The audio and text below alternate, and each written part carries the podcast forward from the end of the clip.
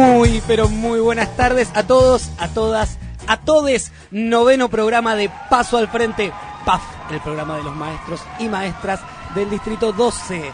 Buenas tardes, compañera Morena, ¿cómo le va? Hola, Javi, llegué temprano hoy. Tempranísimo, y te noto rozagante. Es- y sí, porque hoy estuve con mi hijo. Y la noto sin guardapolvo, digamos todo. Digamos todo, y, pero contale a la audiencia que traje unos pancitos con queso que hice con Camilo. Ah, y ¿por qué- Pero pará, te voy a contar algo, no me tomen el día, porque sí, si no Cami está un poco mal del estómago, nos quedamos y como muchos niños les pasa, se recuperan muy rápido, esta familia se recupera al toque, y bueno, ya estábamos cocinando unos pancitos. Muy bien, voy a Pero tener... no soy la única que está acá acompañándote. Exactamente, voy a tener el placer de presentar a una nueva adquisición que tenemos con PAF porque se abrió el libro de pases y compramos el pase de una excelente docente que es de otro distrito, digamos todo, Sí, porque es hoy estamos así a calzón quitado, vamos a decir Y- y todo. prestada, viste que está es, es eso de prestada. Buenas tardes. Noelia, ¿cómo le va?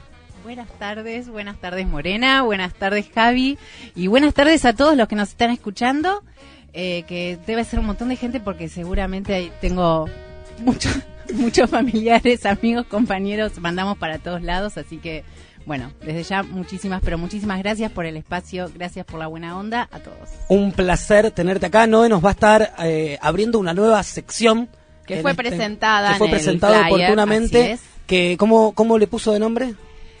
A la sección la llamamos sobrevivir en las escuelas, que es un poco un juego de palabras, eh, no solamente la supervivencia, sino también sobre el vivir en las escuelas. Está buenísimo. Vamos a estar hablando un poquito de las prácticas y la cultura institucional Sobreviviremos. de nuestras escuelas y lo que cuesta sobrevivir. No quiero dejar de saludar al staff completo de este programa. Del otro lado de la pecera, nuestra productora estrella nos hace dedito arriba la señorita Liliana Rocco, que está enferma también hoy. Si, si siguen nuestro Instagram y nuestro Facebook, van a ver la cara con la que vino a trabajar. Así que la verdad, un ejemplo De militancia. de militancia, de compromiso y de profesionalismo, Eso es compañera. responsabilidad. Saludo también a Natalia Bravo, nuestra operadora del amor, tirando magia con las cortinas. Hoy no nos acompaña Mabel porque le tocó oficiar de Abuela, de abuela, tengo entendido. Está cuidando a sus nietos. Pero bueno, va, va el beso grande para ella. Seguramente nos está escuchando. Eh, seguramente nos está escuchando y así como ella, todo el resto del mundo que nos está escuchando, ¿cómo se puede comunicar con nosotros, Morena? Bien, tengo acá nuestros contactos por el Face, es Paso al Frente. Al Frente todo junto. Tenemos Instagram, es PAF-radio y tenemos el teléfono del 11 61 84 9807. Recibimos WhatsApp, audios, videos, todo lo que quieran mandarnos va a ser bienvenido y vamos a pasar saluditos. Muy bien, pueden escribirnos, pueden grabarnos audios, contarnos que nos están escuchando, decirnos qué les gusta, qué no les gusta y demás. Les quiero contar una cosa. Conta, conta. Hablé dale. con, con la directora de esta, de esta escuelita que es este programa, eh, que vendría a ser la señorita Liliana Rocco, y me dijo que vieron que yo hago la, la entrega de boletines. Sí. Me dijo que en las reuniones eh, la familia se me estaba durmiendo, que había algunas madres, algunos abuelos que Apa. estaban empezando a cabecear, que era muy largo, que tengo que empezar a, meterle ritmo a la entrega de boletines, así que vamos a intentar eh, hacerlo más breve. Si ella- Vamos, vas. Bueno. ¿Cómo sería esto? yo voy y ustedes me van Te vamos- ayudando. te vamos ¿sí? apretando Ella me dijo una oración por nota. Me Así que en este Igual preciso suele instante. pasar en las reuniones, ¿eh? Sí, sí. Suele pasar en las Pues tenemos reuniones. observaciones, ahí agregamos Total. algo que, que nos queda fuera. Un día en la columna Sobrevivir a las escuelas podríamos hablar de las reuniones, que a su vez venía pensando, y esto es una pregunta para usted, compañera Morena, ya no se puede decir más reunión de padres, No, no, no. más allá de que tenemos que decir reunión de familias, digamos, porque no tenemos por qué dar por sentado que nuestros alumnos y alumnas tienen familias con padre y madre, pero más allá de eso mi pregunta es, usted que es una especialista del lenguaje inclusivo, ¿cuál es el inclusivo de padres? ¿Cuál es el inclusivo de padre? Yo quiero usar lenguaje inclusivo para la palabra padres, que de ¿Deberíamos designar un rol específico a algún adulto o adulta responsable que viene por su niño o niña? tutore. Y pe- Estoy confundido, yo aprendo, familia, día a día que- aprendo y de pero usted. Familia, familia, Familia. Puede, puede incorporar un montón de personas que se vinculan. Está bien, pero son conceptos distintos. Una cosa, o sea, está bien la familia. y Yo quiero también tenemos que, ¿sabes qué? Tenemos que analizar el concepto de padre, porque también hablamos de padres hasta en los bolet bueno, en los registros dice... El boletín no dice más padre ni madre. Firma de Los nuevos, dice responsable. firma de responsable. Bueno, responsable podría ser una palabra que... Qué feo, yo nunca voy a poder serlo entonces. Y la palabra es dura para algunos. Bien, empiezo ¿Vos tenés buen entonces. vínculo con el- la parte responsable? No, por eso mismo digo, nunca voy a poder serlo. Eh, pero le puedo agregar una I y es mi, mi propio lenguaje inclusivo. Responsable. No, irresponsable, lo pensaba. Arranco entonces con la entrega de boletines de esta semana y nos ponemos un poquito serios porque voy a empezar entregando el insuficiente que esta semana, la verdad que es terrible tener que decirlo, eh, no se lo vamos a poner al gobierno de la ciudad por cuarta vez consecutiva, aunque hizo méritos, después vamos a estar hablando de lo que pasó en el, en el, en el Isauro Arancibia, pero el insuficiente de esta semana va para la maldita policía. ¿sí? A un mes de, de la masacre de San Miguel, esta semana nos enteramos de dos noticias terribles. Una ocurrió en Santiago del Estero, donde eh, un policía mató de un balazo en la frente a Silvia Maldonado, sí que tenía tan solo 17 años, dos hijos de dos y un año, quisieron entrar a allanar su casa. Eh, ella pidió que le muestren una orden judicial, entraron de todas maneras eh, y un oficial le dio un tiro en la frente con el cual ella murió.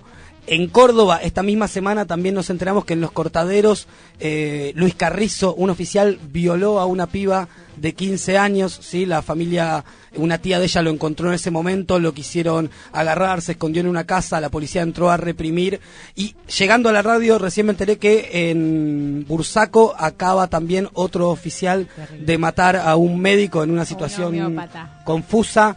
Eh, obviamente no son hechos aislados y esto tiene que quedar claro, es parte de la doctrina Bullrich, el Estado es responsable, eh, así que con, con terrible pesar, el insuficiente de esta semana es para la maldita policía. Ay, pero qué vergüenza, qué vergüenza. Tiene insuficiente. El regular de esta semana se lo voy a poner a nuestro querido presidente Ojitos de Cielo. Y ustedes me dirán, ¿por qué? Ay, bueno, no sé si saben, hizo por el Día de la Bandera, hizo un acto en Rosario de las cosas más bizarras que yo he visto, militarizando la mitad de la ciudad, no permitiendo el paso de la gente. Decidió hacerlo frente a un grupo de escolares, de, de niños y niñas en edad escolar, y no tuvo mejor idea que hablarles de la mafia del transporte frente a la mirada atónita de esa cantidad de niños y niñas que no entendían de qué les estaba hablando.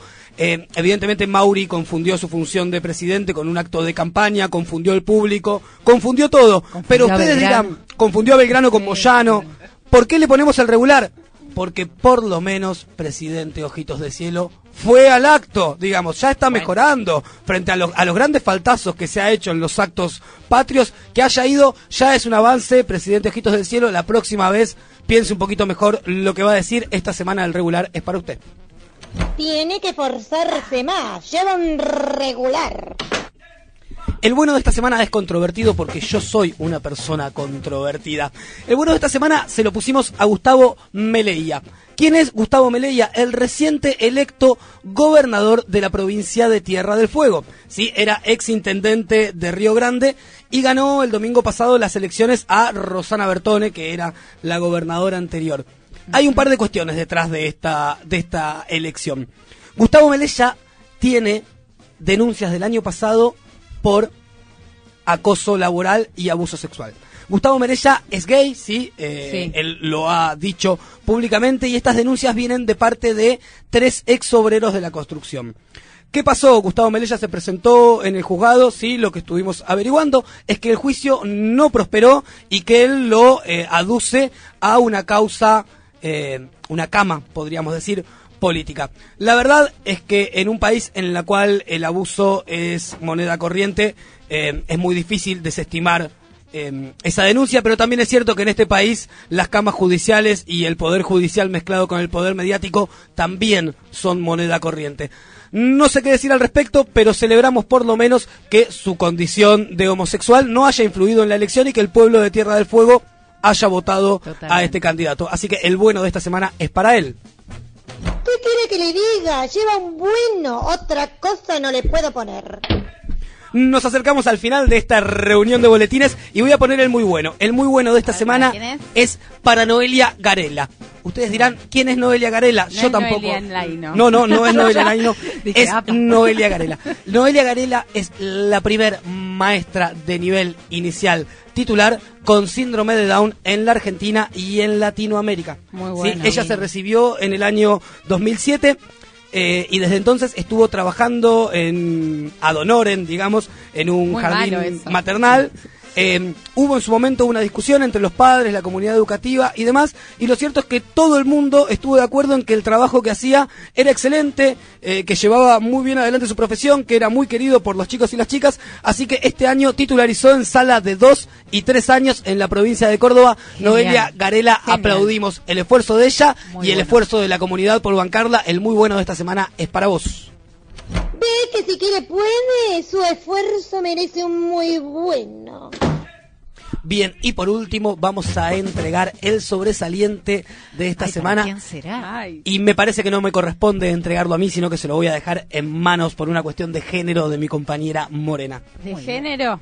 Bueno. Y estamos ahí, ¿no? En estos días estamos dando el sobresaliente, no a una persona, a varias. Nuestros sobresalientes parecen colectivos, vamos, vamos Y está muy viéndolo. bien que así Eso sea. está bueno, Sí, eso no es para una sí. sola persona. Al sobresaliente se lo vamos a dar a nuestras heroínas. A las que Sí. le pusieron la garra increíble. Hicieron llorar, gritar, Chicas, lloré y grité en mi casa. emocionar. Pensé que no me iba a pasar, grité en mi casa. Es Solo. Fue, Está- fue muy emotivo, emocionante. Muy emotivas las reacciones de ellas también contra Escocia fueron también muy emotivas. Y estamos hablando de nuestro equipo femenino de Argentina, nuestro equipo de fútbol, que estuvo en el Mundial haciendo lo, magia, haciendo magia contra viento y marea y sobrepasaron sobre todo los límites, las fronteras, no solamente de los países, sino las fronteras desde el género, las fronteras que nos limitan muchas veces de nuestras condiciones de mujer, sobre todo en el fútbol, que es, parecería un deporte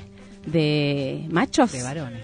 Así que le vamos a dar el sobresaliente a nuestras compañerazas. De la selección la selección femenina de fútbol. de Lamentablemente las chicas no siguen en el mundial, quedaron afuera, Sí. no pasaron a octavos porque no se dieron otros resultados que ellas necesitaban Ah, entre pero fue una Zelanda cuestión de Chile. matemática, digamos. ¿no? Pero Eh, siempre es una cuestión matemática. Es una cuestión de, Bueno. propiamente del equipo y a veces de otros resultados. Pero más allá Ahora, nosotros como maestros, nosotras como maestras, evaluamos el proceso, el progreso. Totalmente. No solamente nos quedamos con los resultados. Así que tenemos que que dice, homenajearla. Pero por supuesto. Bueno, y la buena noticia que tenemos es que para hablar Vamos de todo a esto, estar, sí, vamos a profundizar no solamente en el tema del mundial, sino en el fútbol, lo que es el deporte y las mujeres. Estamos en comunicación con Ángela Lerena. Ella es periodista deportiva, ella es recibida en la UBA, es docente, es militante. Quienes no saben, también está dentro de la organización gremial y sindical de los periodistas y las periodistas. fue además la primera mujer en cubrir desde el campo de juego para las transmisiones de TV abierta acá en la Argentina. Sí. Así que es un orgullo. Es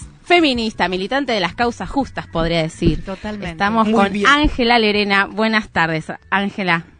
Hola, ¿qué tal? ¿Cómo anda? ¿Cómo estás, Buenas Morena? tardes. Te habla. Profe, ¿Cómo anda, profe? Morena, Javi. Ángela. Javi, te saluda, un gusto tenerte acá en el programa. Javi. Es un lujazo para nosotros. Y bueno, Gracias. queríamos Morena, no de todos ahí en la mesa. Un beso enorme, Ángel. queríamos saber un poco y que, que- que nos que nos cuentes vos qué significa este mundial femenino de Francia que, que acaba de pasar para la selección argentina. Hola, hola. Hola, hola, ¿nos Hola. escuchás? Ángela, yo te escucho, ¿me escuchás? Mm, estamos A teniendo ver. problemas técnicos. Ángela, ¿me Hola. escuchás? Estamos ahí solucionando un tema técnico. Digamos que Nos pedimos desconectamos, ¿será? pedimos minutos para tener una, una Ay, charla técnica. Había mucha emoción, me parece Yo que había mucha energía y explotó todo. sí, Aprovechemos Bueno. este tiempo para seguir tirándole flores a Ángela Lerena porque yo no puedo creer que, que la Sí. tengamos acá en el programa. Ángela es una es una tipa muy eh, amena, es una- muy humilde, podés hablar con ella en todo momento. La verdad que es una militante increíble. De hecho, no solamente habla desde el fútbol y el deporte, sino que ha hecho comentarios sobre el feminismo, la maternidad, sobre la posición política que tiene, sobre Y además quiero decirlo, es de las mejores tuiteras que nos ha dado grosa. la República Argentina. Sigan en Twitter a Ángela Lerena, la tiene clarísima. Hay una frase que se repite bastante en Twitter, es siempre del lado Lerenas de la vida. Tienes siempre la opinión correcta al respecto de las cosas. Yo la admiro muchísimo. Y aparte sabe un montón de fútbol, digo. Eh, quienes miramos fútbol y consumimos fútbol, hay mu- mucha pacatería, mucho discurso armado y el de Ángela, por suerte, escapa de eso y da gusto escucharla. Ángela, ¿nos estás escuchando? Sí, ahora sí. ahora sí. Qué bueno, estábamos Tenemos hablando suerte. todas cosas buenas de vos y de cuánto te Ay, admirábamos acá, acá en la mesa. Bueno, queríamos que nos cuentes un poquito qué significó este mundial femenino que está transcurriendo en Francia, qué significa a nivel mundial y sobre todo qué significa para las pibas argentinas que estuvieron luchando ahí. Bueno, la verdad que eh, yo creo que es un, un antes y un después este mundial para el fútbol femenino en Argentina, porque eh, primero se dieron No Uy, te no. puedo creer. No te puedo creer. Estamos con mucha mucha energía, me parece, como que se va cortando la comunicación. Está ahí, está del otro lado del teléfono, pero no podemos hablar con ella. Bueno, aprovechemos un poquito entonces est- esta pausa para contar lo que significó eh, la selección argentina femenina en ese mundial. Nosotros tenemos una selección donde... A ver. Hola. Ay, Ay, sí. che, qué mala suerte, cambiamos de teléfono y sigue funcionando mal. Vienes Eh, y te vas, estás como la canción, Ángela. ¿Cómo? Vienes y te vas. Vienes, vienes y te vas. Pero siempre estoy volviendo, chicos. Bien. Ay, qué Esa. Qué Eh, bueno, por un lado, en, eh, decía que para mí iba a haber un antes y un después de este Mm. mundial. Primero porque en lo deportivo eh, se rindió mejor de lo esperado. Eh, La Argentina está muy lejos organizativamente de las potencias. Nos tocaron dos potencias en el mismo grupo, eh, Japón e Inglaterra. Escocia también es un país en el que hay mucha más estructura que acá. Y Argentina logró empatar dos partidos por primera vez. Nunca había empatado, eh, nunca había hecho otra cosa que perder en los mundiales, en su corta trayectoria en mundiales FIFA. ¿Es el cuarto mundial de Argentina? Sí, eh, contando los FIFA, si no me equivoco, es el tercero. Bien. El tercero.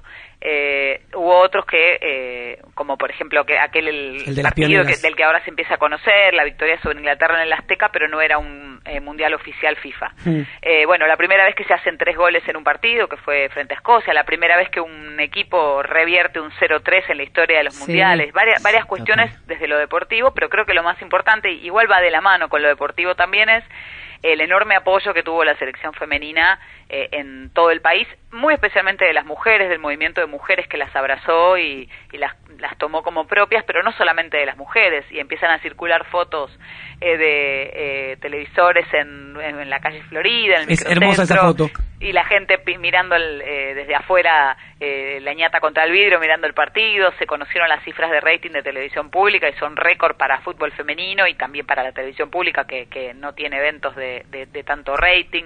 Así que creo que realmente la, visibilidad que ganaron las mujeres en este mundial no tiene vuelta atrás. Creo que el fútbol femenino va a explotar más temprano que tarde, no solo por el mundial, eh, sino m- más que nada por determinadas eh, reglamentaciones que lo van a hacer cambiar, que, que están, están también transformando de manera más invisible, pero eh, tarde o temprano se va a hacer visible. Por ejemplo, los equipos que jueguen Copa Libertadores y Copa Sudamericana, los equipos de varones, para poder participar tienen que tener sí o sí equipo femenino y divisiones inferiores femeninas, por lo Ah, menos un, una división, o sea, una categoría inferior y una categoría superior de fútbol femenino. Es decir, si por decir cualquier club, Banfield, Vélez, eh, Boca, quieren participar de eh, la Libertadores con sus varones, van a tener que tener un equipo de mujeres, si no, no pueden participar. Y eso creo que va a ser una transformación muy importante. Y creo que es indudable que el cruce entre este movimiento de mujeres que viene con tanta fuerza y el fútbol es lo que está dando el empuje para que todo crezca y ahora las chicas se animan a jugar a la pelota y se animan a decir me gusta el fútbol, se animan a ir a la cancha, agarran el control remoto y miran partidos también. Por supuesto que viene desde hace años, ¿no? Yo miro fútbol desde los cinco años, pero no de una manera tan masiva Como ahora. Como ahora. Ángela, te hago una... sí. Porque vos decís que es un antes y un después el, el Mundial, la Copa de, de este año, pero las pibas tuvieron que atravesar viento y marea y pelearse también con, con la, el- la misma AFA, digamos. ¿Es así? Claro, eh, hace Porque un año y medio la selección femenina hizo huelga. Hizo un paro, sí. hizo un paro. Eh, llevaba dos años sin competir oficialmente eh, y pidieron cosas muy básicas. Por ejemplo, eh, se entrenaban sobre césped sintético, no podían ni siquiera entrenar sobre pasto, o sea, no Mm. las dejaban entrenar en el pasto, una selección. Eh, no, las, no les eh, habían sacado hotel para un viaje que habían hecho a Uruguay y habían tenido que dormir en el micro. Eh, tenían un viático bajísimo que no les alcanzaba ni siquiera para el colectivo de ir y venir hasta el predio de la AFA, que encima es lejos. Bueno, eh, de esa situación, de ese topollillo, decimos, porque se pusieron la mano en la oreja para, para pedir ser escuchadas en la Copa América, hasta hoy creció muchísimo la selección. Y sí, la verdad que la dirigencia eh, eventualmente está brindando cosas. Eh, un detalle, por ejemplo, el Twitter de la AFA, arroba Argentina, el Twitter de la selección, mejor dicho, que es arroba Argentina, hablaba solo de los varones. Claro. Ahora en el Twitter de arroba Argentina te cuentan que están haciendo las mujeres también. Bueno, ese tipo de, de cosas que parecen detalle, pero que también hacen a que vengan sponsors, a que los hinchas sigan a la selección y todos se están dando. O sea que la dirigencia, la verdad es que lo que hizo fue, en vez de eh, querer frenar esa ola, este, esta ola eh, de fútbol femenino que se les venía, bueno, la acompañaron de alguna manera. Entonces también Y un eh, poco- profesionalizan el fútbol. Eh, una semi-profesionalización, porque son solo ocho contratos por equipo, siempre siempre falta algo para, para la verdadera equidad. Eso te Pero- iba a preguntar, Ángela. Sí. Eh, digo, un poco también eh, la- las pibas van marcando la agenda, ¿no? Y queda muy expuesta la AFA si, si sigue ninguneando el, el fútbol femenino. Claro. Pero justo te iba a preguntar por esto que nombrabas de la profesionalización, porque es algo que se habló mucho en el Mundial, de qué equipos eran profesionales y qué equipos no eran profesionales. Acá en Argentina ya es profesional el fútbol femenino. ¿Cuál es la situación actual? Bueno, se acaba de profesionalizar, pero todavía eh, no empezó el nuevo torneo. ¿Y qué Eh, implica el que esté profesionalizado? ¿Cómo? ¿Qué implica que esté Bueno, profesionalizado? implica eh, ocho contratos por club, o sea, implica que la AFA le da una plata a los clubes. Esto hay que entender eh, porque eh, entre la lista de, de- de cuestiones por las que se opone mucha gente a, a la profesionalización del fútbol femenino, eh, una es que los clubes están fundidos. Después no Mm. se preocupan cuando los clubes pagan fortuna por los contratos de los varones, Sí, claro. pero los Ajá. 15 mil pesos que gana una mujer se ve que funden los clubes. Mm. Esto es importante entender que la FIFA baja esa plata. La FIFA tiene un presupuesto que hace rato que está bajando a las eh, confederaciones y acá en Argentina no está muy claro qué se hace con la plata que la FIFA baja para el fútbol femenino. Así que lo que se va a usar es esa plata que baja la FIFA. La FIFA lo hace porque ve el negocio, no no porque sea feminista especialmente, pero eh, no Pero importa, bueno. lo, ha- lo hace. ¿Cómo que por- no es feminista la FIFA, Ángela? me, ¿Qué me parece que diciendo? no, me parece que no. Podrías. Me da la sensación, pero no a mí no me Pero, importan las intenciones. Baja esa plata, entonces bueno, eso los clubes van a usar esa plata para pagar eh, ocho contratos de mínima. El que quiere puede poner más contratos, sacando plata de otro lado, por ejemplo, de sponsors. ¿Y las jugadoras que no tienen contrato, cuál es la situación? Y bueno, es- ese es uno de los puntos débiles. Pero otro punto fuerte, ahora vamos a los débiles, es que van a tener es- esas jugadoras, en realidad todas las jugadoras del plantel, eh, agremiados, futbolistas argentinos agremiados, que les permite tener una obra social Y un gimnasio para recuperarse con atención médica, etcétera, cuando se lesionan, porque ahora se lesiona una jugadora y se tiene que arreglar sola para Claro. operarse la rodilla. Eh, van a tener obra social. Bueno, esos son los puntos fuertes. Los puntos débiles son que son pocos contratos por club, eh, por eso se dice que es una primera etapa, la AFA lo considera una primera etapa y dice que eh, cada eh, torneo se van a ir au- aumentando la cantidad de contratos. Eh, por eso, es una, es una cosa muy inicial, pero bueno, uno dirá, bueno, ocho contratos nada más, hay clubes de 23, sí, totalmente, pero ocho es, ma- es mejor que cero. Es mejor que cero y van avanzando. sí, ¿cómo? Sí, se van, van avanzando, van incorporando algunas medidas para profesionalizar, como vos decís, y para ir incorporando también eso en la cultura popular de, de la Argentina, que es tan futbolera. O sea, que esto es eh, retroalimentar nuestra propia, nuestra propia hinchada, nuestras propias ganas de seguir al fútbol como un deporte nacional y no como un deporte exclusivamente de un género de varones. Claro, claro, porque las, las mujeres que crecimos eh, siendo futboleras cuando la sociedad era mucho más estricta en ese sentido, nos decían todos los días, a mí me decían todos los días, pero ¿cómo te va a gustar el fútbol? Si ¿qué haces en la Pero esto es de cancha? varón. Entonces lo que hacen es que te van recortando tus propios sueños, ¿no? Y, y tus propias expectativas. Y vos decís, ah, esto es de varón, ah, bueno, me voy a buscar una cosa que me guste más. Y tantas chicas que les gustaba el fútbol y terminan haciendo hockey, o que les gustaba mirar fútbol y, y se lo fueron obturando de alguna manera, o que quisieron estudiar periodismo deportivo y dijeron, no, mejor voy a estudiar otra cosa porque no voy a conseguir trabajo. Bueno, esto lo que hace es que te eh, eh, aumenta el panorama de sueños y expectativas de las mujeres. ¿Por qué yo no puedo hacer esto? Bueno, entonces nos vamos animando. Y sí, el fútbol femenino de, a poco, si va sumando espectadores, si va sumando sponsors y si se acerca también eh, un poco todo el mundo del fútbol al fútbol femenino, va se va a ir retroalimentando y va a ir pudiendo pagar más contratos. Eso no quiere decir que haya que conformarse, pero si uno cuando lucha y consigue algo no lo reconoce, es como que la lucha no sirve para nada. Hay- Exacto. Hay, que reconocer que se logró algo. La verdad es que pasar de amateur a profesional es, el Es gran un montón, Ángela. La verdad el que nos quedamos con muchísimas ganas de hablar con vos y seguir hablando del fútbol femenino y el deporte en general, que pareciera para unos pocos o unas pocas. Eh, queremos comprometerte en algún momento dentro de tu poco tiempo eh, para hablar en otro momento. Ya de por sí te agradecemos muchísimo la comunicación. Para nosotros, nosotras, fue un placer escucharte y pasarte un montón de preguntas. Nos quedan un montón en el tintero como buenos docentes y buenos docentes. Pero bueno, básicamente agradecerte un montón eh, la comunicación y, y tu tiempo. Bueno, muchas gracias a ustedes. La verdad que el tiempo más valioso es el de ustedes, que, que son los que educan a nuestros hijos. Así que muchas gracias por esta charla. Muchísimas gracias, Ángela. Nos beso estamos grande. viendo. Besote enorme. Impecable, como siempre, la compañera Ángela Lerena. Ahora, Tremendo. Ay, nos quedamos, estar- nos quedamos Sí, así sí, que sí. queríamos más, pero Vamos a estar el hablando- programa sigue. sí, perdón, ¿puedo- ¿te molesta si sigo con el programa? Eh, yo, me hubiera, yo me hubiera quedado escuchándola, pero la verdad tenemos una hora y tenemos un invitado Bien, de lujo. Un invitado de lujo. Después del tema musical vamos a estar hablando con Jorge Godoy, que es secretario de Educación Especial de la Unión de Trabajadores y Trabajadoras de la Educación. Y una de las cosas, vieron que nosotros todas las semanas hacemos una lista de temas musicales que tengan que ver con lo que se va a hablar en el programa. Estuve hablando mucho con Jorge en la semana y se nos ocurrió que era una buena posibilidad esta para visibilizar solistas o bandas que tengan integrantes que sean personas con discapacidades, ¿sí? Lo que me decía Jorge es hay un montón, hay que buscarlas, hay que visibilizarlas porque hay un montón. Hicimos una búsqueda en Facebook, votó un montón de gente. Quiero aprovechar para agradecer a la amiga Zaira Abraham Om, que siempre nos comparte las publicaciones, vota, me gustea, así que se merece un reconocimiento. Un y vamos a escuchar de Nahuel Penisi, ¿lo conocen a Nahuel Penisi? No. Bien, Nahuel Penisi, músico ciego, sí, que la está rompiendo. Si yo no tengo mal entendido, creo que fue Rosín el que un poco lo catapultó a la fama llevándolo a su programa. Es un músico de la hostia. Vamos a escuchar eh, Ojalá de Silvio en versión de Nahuel Penisi.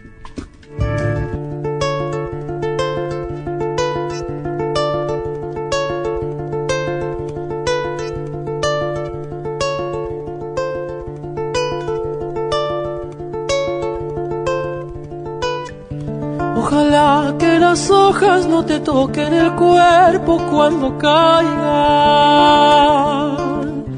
para que no las puedas convertir en cristal.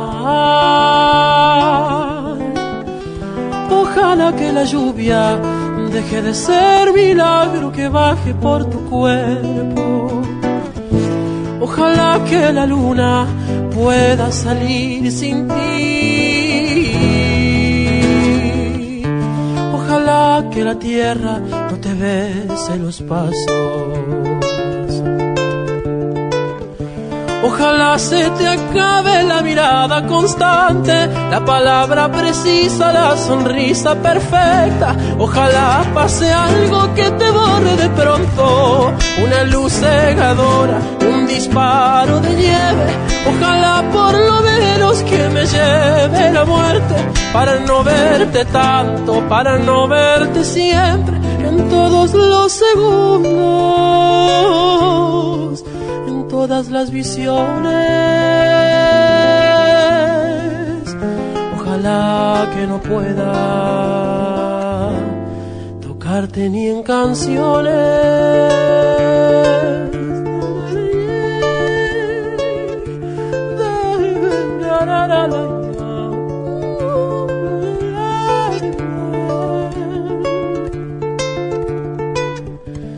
Ojalá que la aurora lo de gritos que caigan en mi espalda.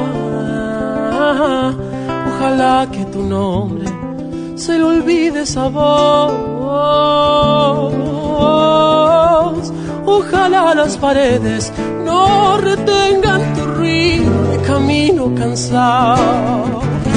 Ojalá que el deseo se vaya atrás de ti viejo gobierno de difuntos y flores. Ojalá se te acabe la mirada constante, la palabra precisa, la sonrisa perfecta. Ojalá pase algo que te borre de pronto, una luz cegadora, un disparo de nieve. Ojalá por lo menos que me lleve para no verte tanto, para no verte siempre, en todos los segundos en todas las visiones. Ojalá que no pueda tocarte ni en canciones.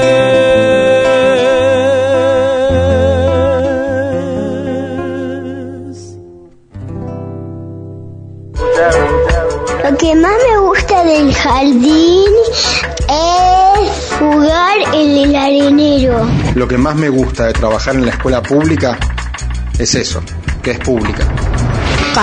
Paso al Frente, la voz de la escuela pública en el aire.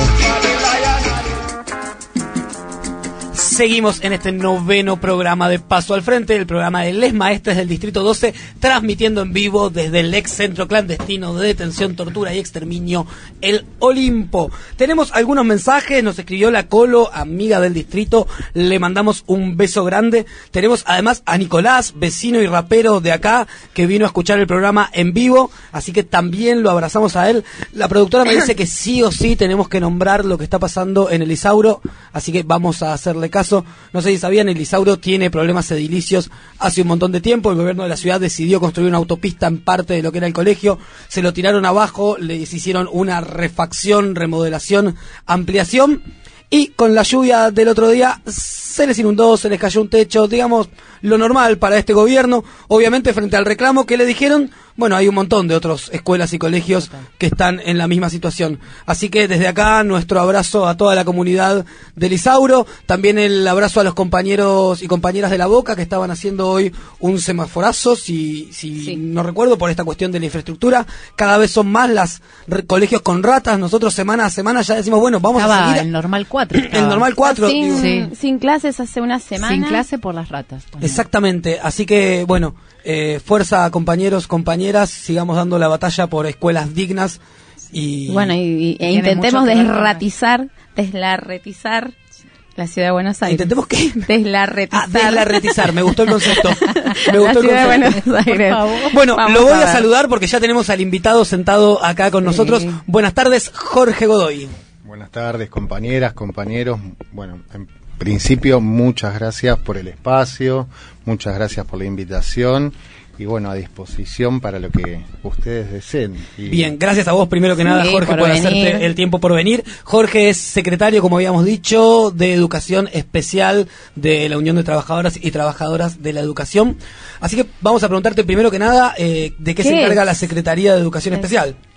Bueno, la Secretaría de Educación Especial eh, se encarga de acompañar los procesos de construcción de políticas públicas de la educación especial dentro de la ciudad de Buenos Aires. Digo, acompañar los procesos porque los procesos de construcción de políticas públicas no las arman lo- los estados únicamente o los gobiernos o quienes en este caso están administrando el Estado, Claro. sino los trabajadores, las trabajadoras y el conjunto de la sociedad pensando, repensando y luchando contra los gobiernos que van en contra de las políticas públicas que deberían estar a favor del pueblo. Entonces, construimos políticas, pensamos políticas públicas, pensamos pedagogías emancipadoras y bueno, pensamos específicamente la educación especial. ¿Y qué ¿Cuánto- es la educación especial? Porque hablamos de, de educación común, que ahí también es bastante controversial, controvertido ese concepto, pero ¿a qué nos referimos con educación especial? Mira, en principio tendríamos que rediscutir por qué llamarla qué? especial. Pero ¿no? actualmente, cuando pero hoy ponemos decimos que es especial. Para mí, la mejor definición la tomo de Boaventura de Sousa. Eh, plantea que nosotros tenemos que defender dos principios, que son el principio de igualdad y el principio de diferencia.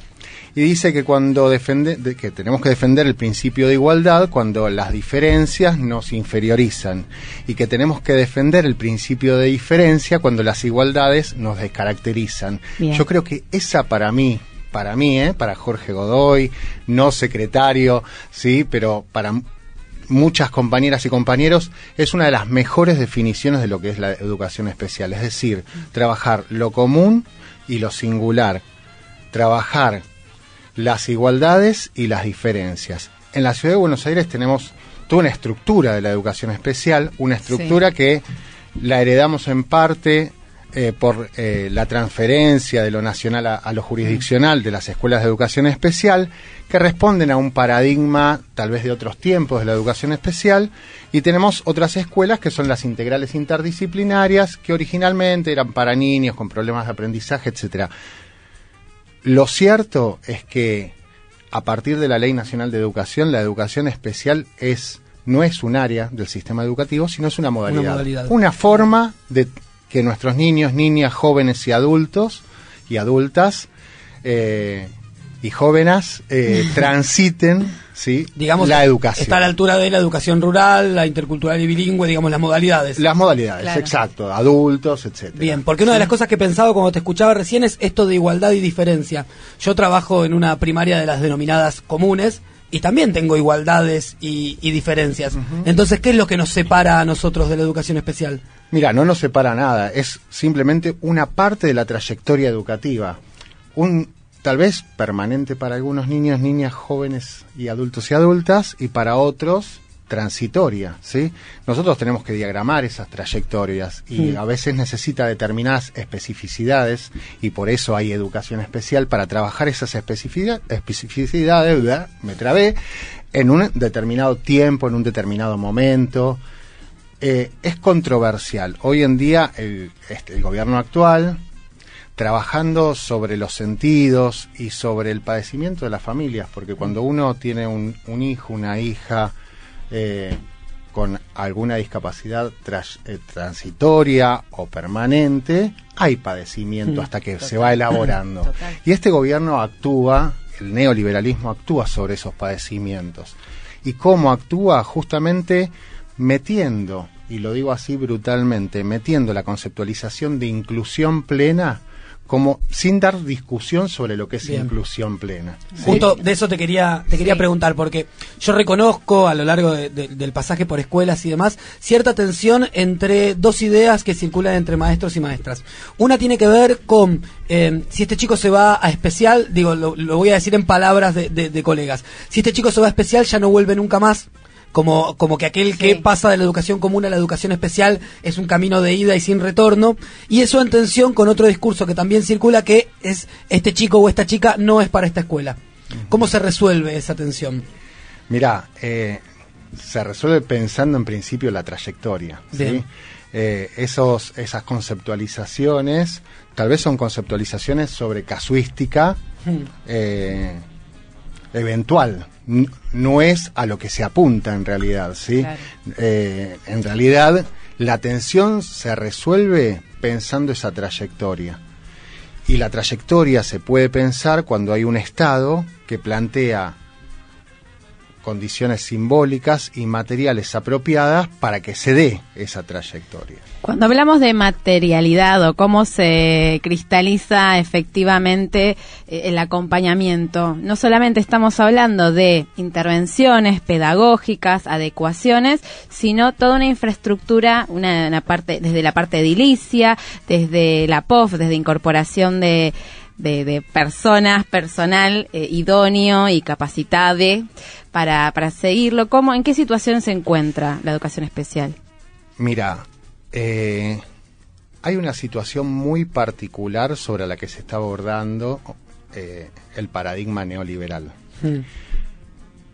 Porque hay toda una gran confusión. Hay una, hay una ley, yo voy a, hay mucho para hablar sobre esto. Hay una ley que es la Ley Nacional de Prestaciones Básicas. Esa Ley Nacional de Prestaciones Básicas, que es una ley que heredamos de los 90, que primero parte de un concepto muy complejo, que es el concepto de prestación por sobre el concepto de derecho, es la ley que prevé determinadas prestaciones, entrecomillado, para las personas con discapacidad. Es una ley que proviene de- del ámbito de salud, Hmm. pero prevé dentro de esa ley la prestación de educación, ¿bien? Obviamente la prestación de educación privada. Esta es la primer complejidad, porque frente a la falta de intervención de, disposi- de dispositivos, de un Estado que no se hace cargo, eh, de maestros y maestras eh, de educación especial, etcétera, etcétera, lo que surgen son trabajadores y trabajadoras precarizados, que son los APND, ¿sí? Que vienen del ámbito de salud hacia el ámbito de la educación, que vienen del ámbito de lo privado hacia el ámbito de lo público. Y aparecen Digo, con un guardapolvo blanco en las escuelas y son casi personal docente. Y no siempre aparecen porque tenés que tener obra social. Absolutamente. O sea, si absolutamente. no es- por las eso digo, debiera ser un derecho, es una Exacto. prestación porque es para una parte de la población que tiene obra social y no para el resto, ¿sí? Claro. Digo, esto te da la pauta de por dónde va el camino de la privatización. Yo creo que es una, una- un, un primer eh, efecto de la mirada mercantilizante, privatizadora, etcétera, etcétera, que pareciera que no es así, pero es así.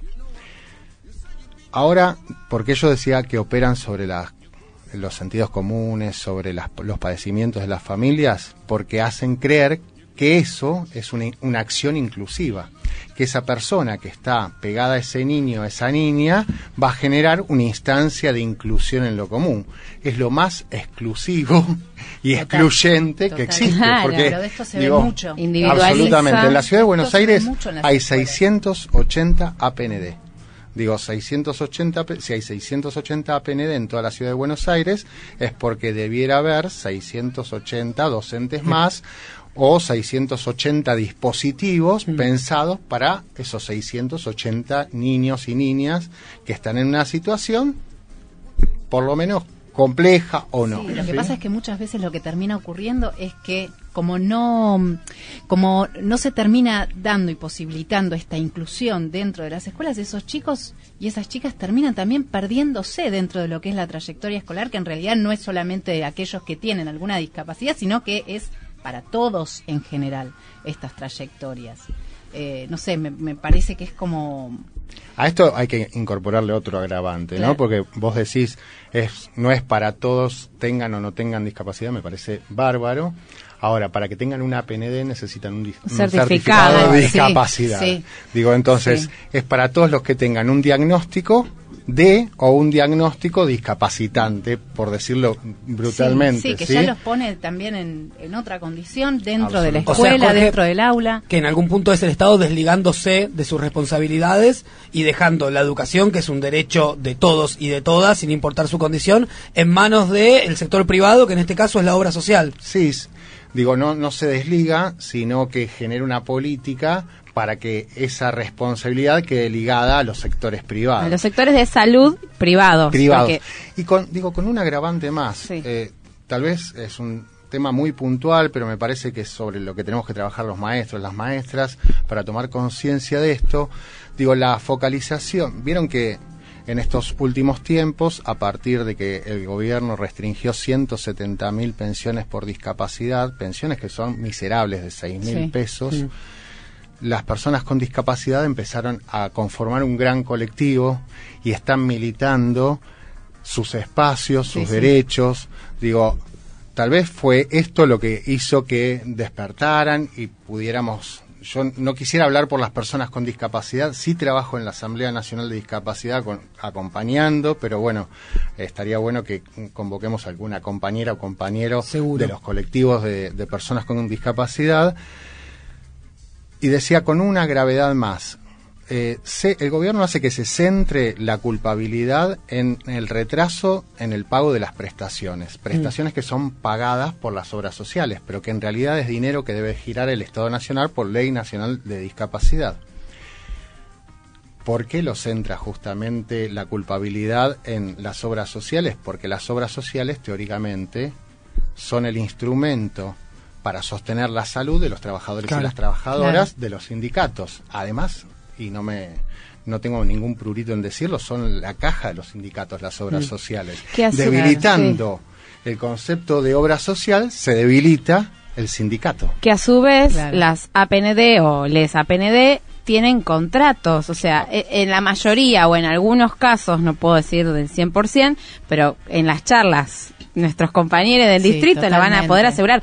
Eh, tienen contratos, funciona muy distinto, su, su organización es prácticamente nula y reportan directamente a, a las asoci- asociaciones por las cuales tienen estas derivaciones o este acercamiento a, a las familias y a los casos, queda raro caso, sino a los niños que sí. necesitan este acompañamiento. O sea, hay, hay un montón de pasitos para llegar a una persona APND que en sí no necesariamente es docente, que está en el aula, convive con las maestras y maestros como parte de, de- de- de- del día a día y también con las niñas, porque está dentro del aula acompañando a veces a uno, a veces son dos, pero es como un entramado muy complejo en el caso de la primaria común. Y en el caso de, de la educación especial, ¿cómo, cómo es la, la convivencia en el... En educación en especial educación? no hay APND. No hay APND. No hay, enfer- APND. hay enfermeros, hay enfermeras, hay, hay personal de la salud. En alguna escuela sí.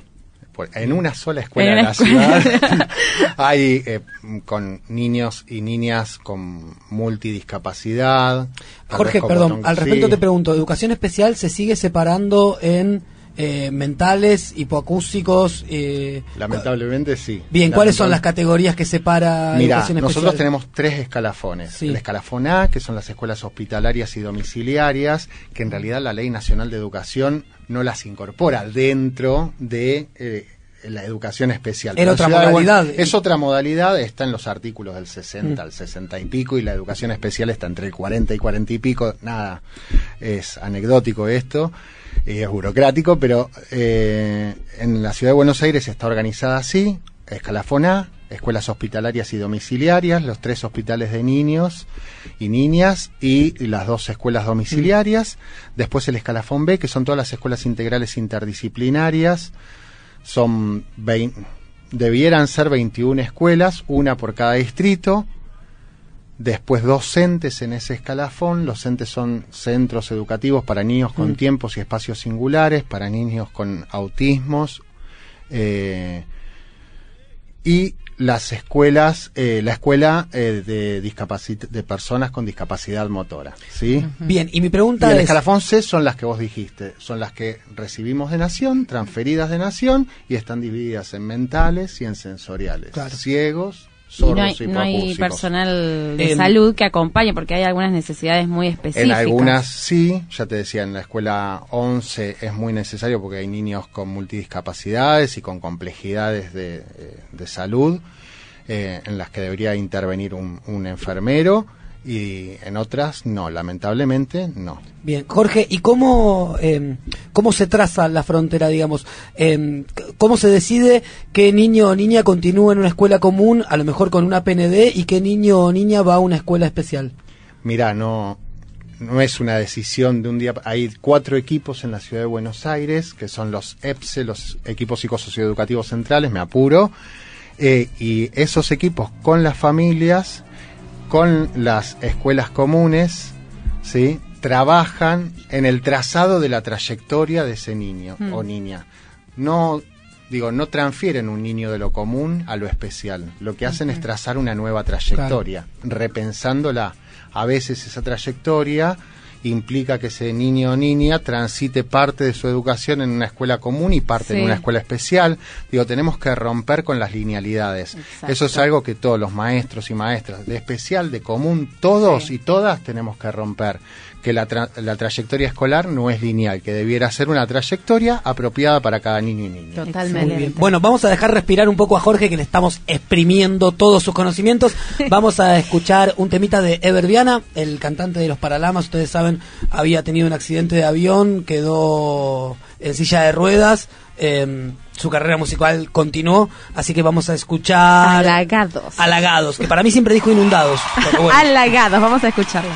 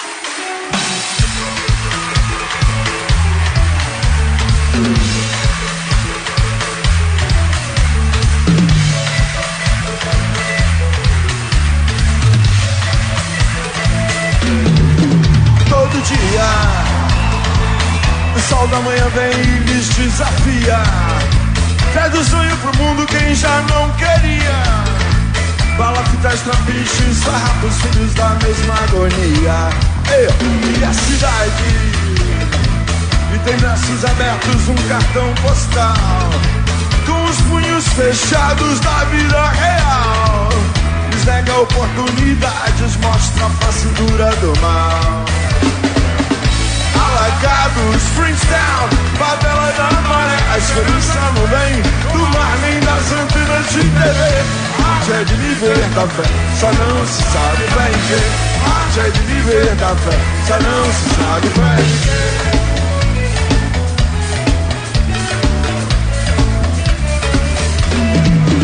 Todo dia o sol da manhã vem e lhes desafia. Traz do sonho pro mundo quem já não queria. Palafitas, trapichos, farrapos, filhos da mesma agonia.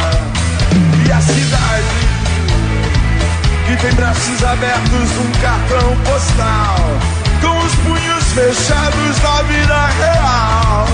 Lhes nega oportunidades, mostra a face dura do mal. Vamos lá! Alagados, Freestyle. A esperança não vem do mar. Mas a arte é de viver da fé. Só não se sabe bem que arte é de quê? Diz na mão, diz no pé, Rio!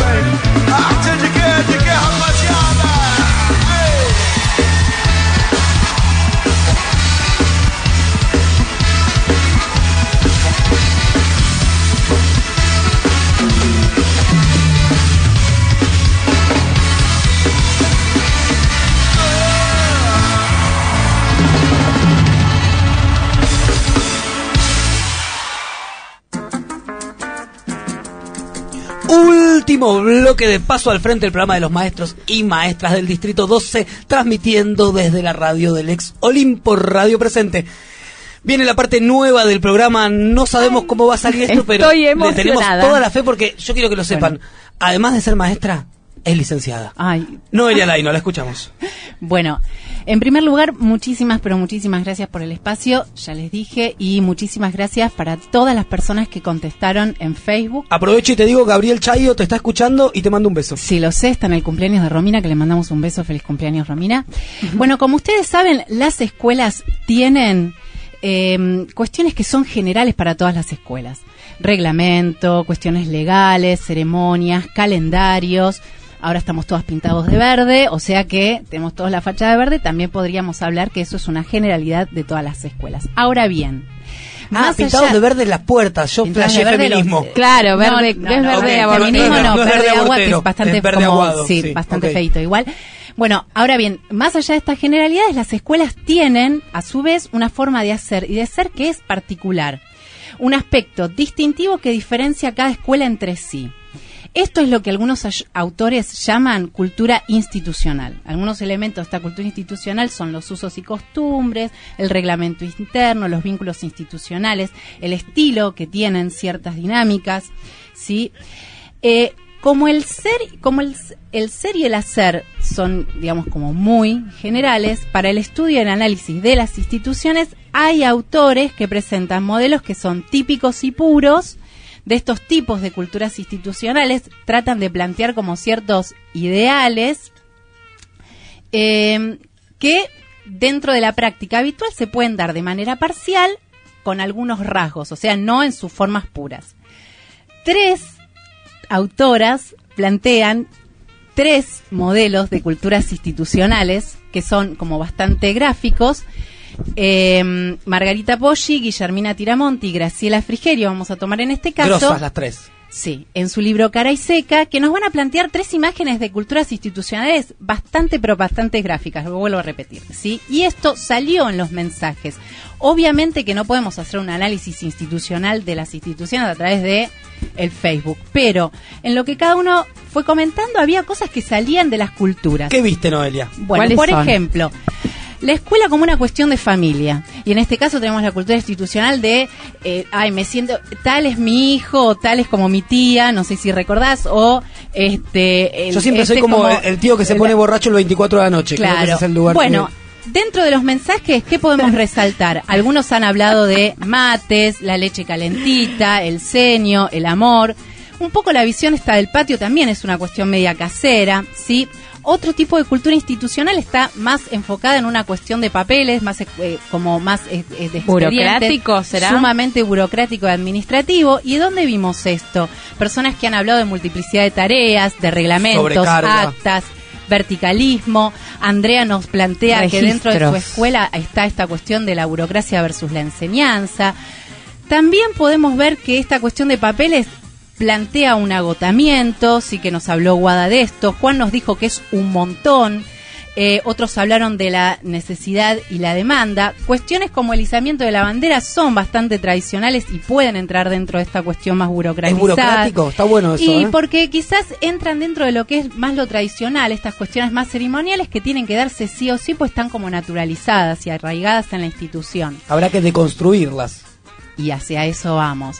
Y por último, tenemos la escuela como una cuestión concertada. Ahí ya nos acercamos a un modelo de escuela, una cultura institucional más cercana y más este, en donde rige el proyecto educativo, donde rige lo pedagógico. ¿Dónde vemos esto en los mensajes? Y aquellos que, por ejemplo, plantearon el compañerismo, la responsabilidad, el poder enseñar. Eh, María Eva nos dio una imagen sumamente representativa, los cuentos compartidos sentados en una alfombra. Eh, Lidia nos habló de un lugar potente con oportunidad para cambiar algo. Eh, ahora bien, más allá de todas estas culturas y más allá de la cultura institucional, eh, está bueno saber que la cultura no es fija, no es algo que es inmutable, no es algo que está dado, sino que se adecúa, que se transforma, que se reconstruye en función de los cambios en el interior de la escuela, en función del contexto próximo y en función también del macro contexto. Si somos conscientes de estas cuestiones, también podemos ser conscientes que podemos modificarlas. Entonces está bueno que empecemos a tomar este espacio, cerrar esta primera columna, como una posibilidad de reflexionar, como una, como una, una invitación a pensar y a pensarnos en nuestra práctica diaria y empezar a ver, bueno, qué escuela estamos construyendo. ¡Qué hermoso! Me encantó esta Muchísimas columna. gracias. Muy bueno. Me encantó esta columna. Al fin escuchamos a alguien que habla con conocimiento de causa Claro. en este programa. Y allá de los si invitados, quieren, va a volver, va a Sí, por si quieren, Lidia Fernández, eh, Poggi, Tiramonti y Frigerio para Bien. La tengo en mi. El viernes mi que viene te tenemos acá, quieren. pero la columna es cada 15. Cada 15. cada Bien, porque 15, sí. tiene un trabajo importante. Sí. Jorge, nos despedimos. Último. Bueno, en este sentido de las culturas institucionales, el neoliberalismo lo que quiere instalar es una institución en donde los conflictos sean conflictos entre personas. Nosotros queremos desarraigar eso, eh, romper con ese, eh, esa institucionalización del neoliberalismo y mostrar, hacer que las compañeras, los compañeros puedan ver que los conflictos son responsabilidades del Estado muchas veces Totalmente. y de lo macro y de las políticas públicas. Por eso mañana, frente a una de las irresponsabilidades de este Estado, en el Polo Piedra Buena vamos a hacer un festival, porque ahí debiera construirse por la ley 3644 una escuela especial y tuvo ya tres presupuestos que fueron subejecutados. Así que mañana, Polo Piedrabuena, de 11 a 15 horas, un festival por la escuela pública en defensa del CENTES 4, que es muy necesario para más de 50 pibes que son y pibas que son arrojados al vacío por el Estado y no tienen la especificidad de esa escuela. Perfecto, Jorge, ha sido un honor y un placer tenerte acá en el programa con nosotros. Quiero despedirme saludando a Mabel, que nos está escuchando, nuestra Mabel. parte del programa que hoy no está. Saludar a Vale, que también nos mensajea, que nos está escuchando. Vamos a despedirnos. Hoy no vamos con cuento y microrelato. ¿Se acuerdan que dijimos que para cada efeméride íbamos a presentar acá en la radio el discurso que se haya leído en una escuela? En esta oportunidad nos va a leer unas palabras Camila Berguier, docente de media del distrito. Eso es todo por esta semana. Morena. Diferentes, pero siempre iguales. Damos un paso al frente hasta el viernes que viene. Es feriado nacional. Hay acto en la escuela. Asisten todos. Las diferencias de género se hacen presentes. También viene la discriminación. Los tartamudos, los ciegos, los morochos, abajo del telón. Se visten de gala las jerarquías, las miradas de los otros y las expectativas. Nadie recuerda la agasajada, pero todos tienen un discurso para dar en esta jornada. ¿Unas palabras para quién? A los alumnos no vale la pena. Ellos actúan y aplaudirán de cualquier manera. A los papis y las mamis vienen a sacar fotos. Mejor le hablamos a la supervisora, que nos evalúa detrás de su maquillaje y su mirada inquisidora. Y no olvidar que compró cinco guardapolvos la cooperadora. Es feriado. Viva la patria de iguales. Las niñas se disfrazan de mazamorreras y los niños blancos de criollos. Una sociedad sin conflictos. Los esclavos agradecen a sus amos y todos juntos levantamos escarapelas en las jornadas de mayo. Es el cumpleaños de la patria y el pueblo quiere saber de qué se trata. Algunos ponen las patas en la fuente, beben de ella y en ese conflicto de intereses vuelve a nacer la patria. Aunque algunos dirán con un discurso despolitizado, terminemos con la brecha, tiremos todos para el mismo lado. Sin embargo, este año la plaza está cercada. Nosotros no fuimos invitados con tarjetas de cartón. Si la patria es el otro, ¿dónde hay espacio para mí? se pregunta la directora. Ese trapito sucio no soy yo. Volvé a tu país, dice la dama antigua. Sí, a Jujuy, a tu país. Pero que los que vienen a trabajar se queden limpiando, agrega el criollo. ¿Qué pretenden? ¿Quieren derechos? No habrán hecho suficientes méritos. También le pedimos disculpas por la revolución al virrey Cisneros. Hoy es el Día de la Bandera. En Rosario, el monumento tras las rejas. Macri hace jurar a los niños con un sí se puede. Del otro lado, el producto de la herencia tan pesada son reprimidos con balas. Sí se puede, mientras izan la bandera. Sí se puede, y el Paraná, testigo silencioso. Sí se puede, gritan los niños con sus globos mientras hay vallas donde vayas.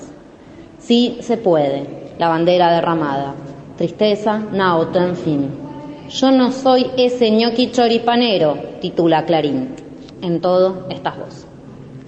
Los héroes de la patria no son los que están en un pedestal, sino todas aquellas personas que se ocupan para que esta patria sea cada día más digna.